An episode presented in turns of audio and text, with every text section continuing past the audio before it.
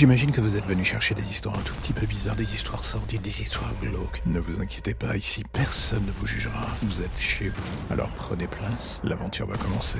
Bienvenue dans l'ombre des légendes. Cela fait dix mois que je suis dans cette cellule. Dix mois que personne ne me parle à l'exception de ce maton. C'est bizarre, on dirait qu'il est presque fasciné par ce que j'ai fait. Je savais que j'avais des admirateurs de tous les genres. Mais un flic, j'avoue que c'est une nouveauté, on va dire.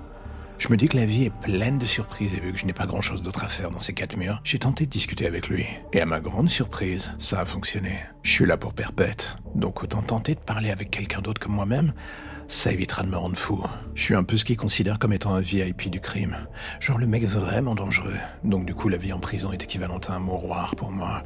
Isolement jusqu'à en devenir fou. Les matons sont les seules personnes qu'on voit. La plupart du temps, ils nous détestent. Moi encore plus. Un tueur cannibale, ça ne donne pas envie de tenter la discussion. Et pourtant, voilà qu'avec le temps, une relation à distance s'engage avec ce mec. Et entre les lignes troubles de sa personnalité, je détecte une chose. En fait, je devrais dire je détecte autre chose. Il est comme moi. Du moins, il s'interroge. Il a envie de sauter le pas, de se faire la main, d'être autre chose que monsieur tout le monde. Je reconnais ce statut. Je l'ai eu aussi pendant mon adolescence. Ce moment où on se demande ce que l'on va faire de sa vie. Moi, pour être honnête, j'ai pas réfléchi bien longtemps. Très tôt, j'ai su que ma voie était tracée dans le meurtre. Je l'ai accepté et j'ai vécu dans cette direction sans me poser trop de questions. Lui, par contre, il a encore tant à apprendre.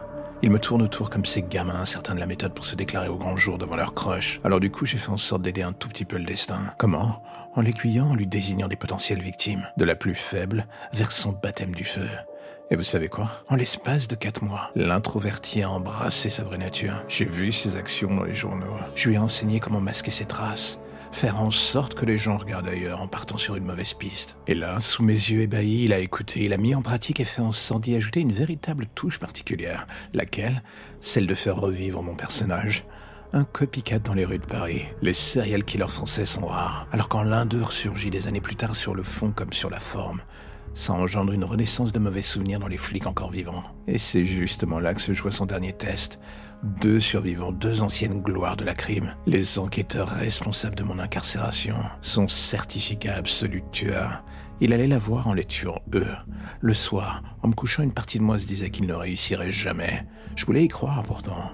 Mais ces deux anciens flics, c'était des coriaces, et lui, d'une certaine manière, encore un bleu. Et pourtant, j'avais été un mauvais prof, j'avais douté de lui. Et au final, il avait vaincu un véritable carnage en l'espace d'une nuit. Du fond de ma cellule, en apprenant la nouvelle, je ne pus réprimer un sourire. Et quand j'appris que mon apprenti avait été abattu par la police en sortant de chez la seconde victime, Là non plus, je ne pus m'empêcher de ressortir une sorte de pleine satisfaction. Oui, j'avais fait en sorte de l'aiguiller vers mes anciens bourreaux pour me venger, deux décennies plus tard. Mais je n'étais pas assez con pour laisser une copie de moi vivre au grand jour. Il avait servi son rôle, il les avait tués. Maintenant, il pouvait crever. Ce n'est pas de ma faute s'il a mis de côté, sous le joug de la fascination, la première règle du milieu. Ne jamais faire confiance à des gens comme moi. La haine est notre moteur. La vengeance aussi. La vie humaine pour nous est anecdotique, tout comme lui. Mais cela, il n'est plus là pour s'en rendre compte désormais. Et voilà encore un épisode qui se termine, je sais, vous êtes triste, mais ne vous inquiétez pas, je reviendrai bientôt avec de nouvelles histoires et de nouveaux contes un tout petit peu plus glauques les uns que les autres, ça ira crescendo, ça sera le bonheur, et je sais que c'est ce que vous attendez. Alors, mais entre-temps, si l'épisode du jour vous a plu, j'ai envie de vous dire, n'hésitez pas à en parler, n'hésitez pas à le partager ou à me faire des retours, vous avez l'adresse email pour ça dans la description de l'épisode. Et vous verrez, je ne mords pas, je réponds, pas toujours en temps et en heure, mais je réponds quand même. Allez, à bientôt.